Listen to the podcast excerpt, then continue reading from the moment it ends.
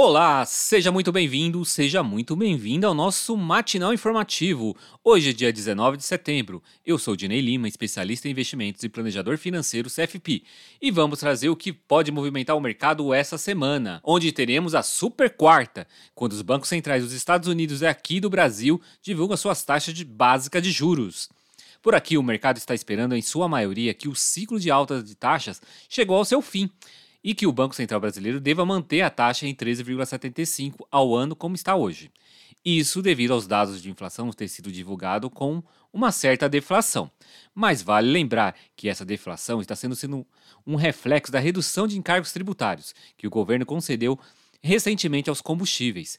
Mas se olharmos a fundo os demais itens que compõem essa cesta, ainda há uma tendência de alta de inflação.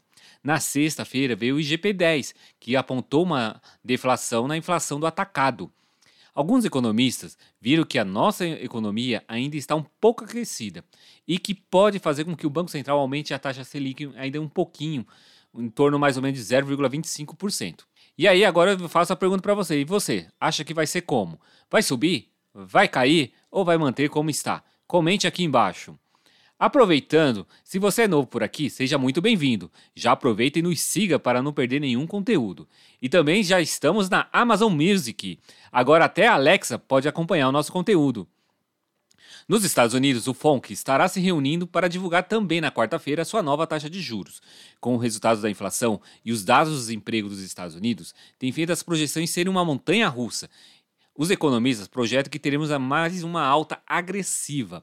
O mercado está esperando que o Fed aumente em pelo menos 75 pontos base, que atualmente a taxa de juros lá é por banda, então está em 2,25 e 2,50. Não só os Estados Unidos e o Brasil que se reunirão para decidir as suas taxas de juros. Japão e Reino Unido também devem se reunir para tratar o assunto na semana. No Japão, espera-se que se mantenha a taxa lá negativa em 0,1, apesar que a inflação lá também já está começando a aparecer. Na quinta, o Banco Europeu se reunirá para decidir sobre a sua política monetária. O evento já foi adiado, principalmente por causa do funeral da Rainha Elizabeth II. Ainda que a inflação britânica tenha desacelerado no mês passado e ficado abaixo de 10%, os preços continuam bastante aquecidos e não chegará ainda ao pico, de acordo com os economistas. E por falar sobre o funeral da rainha, hoje as bolsas de Londres não haverá pregão, pois será o sepultamento da rainha. O presidente Jair Bolsonaro já está na Inglaterra para acompanhar a cerimônia, junto com a primeira-dama Michele Bolsonaro, seus dois filhos e o pastor Silas Malafaia. Ontem, o presidente já havia falado com alguns apoiadores na sacada da residência oficial do diplomata do Brasil. Após o sepultamento, o presidente deve viajar para Nova York, onde irá participar da Assembleia Geral da ONU. Na agenda não tem nenhum encontro expressivo.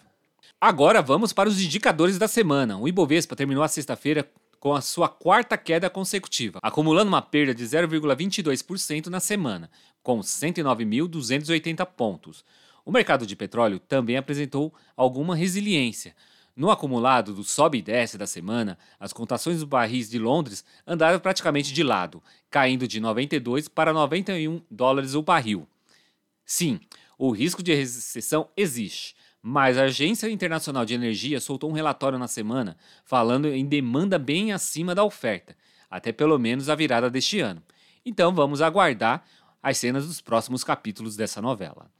Já a moeda americana, que é usada como uma forma de proteção, na sexta-feira acabou sendo puxada para cima, subindo 0,38%, aos R$ 5,26.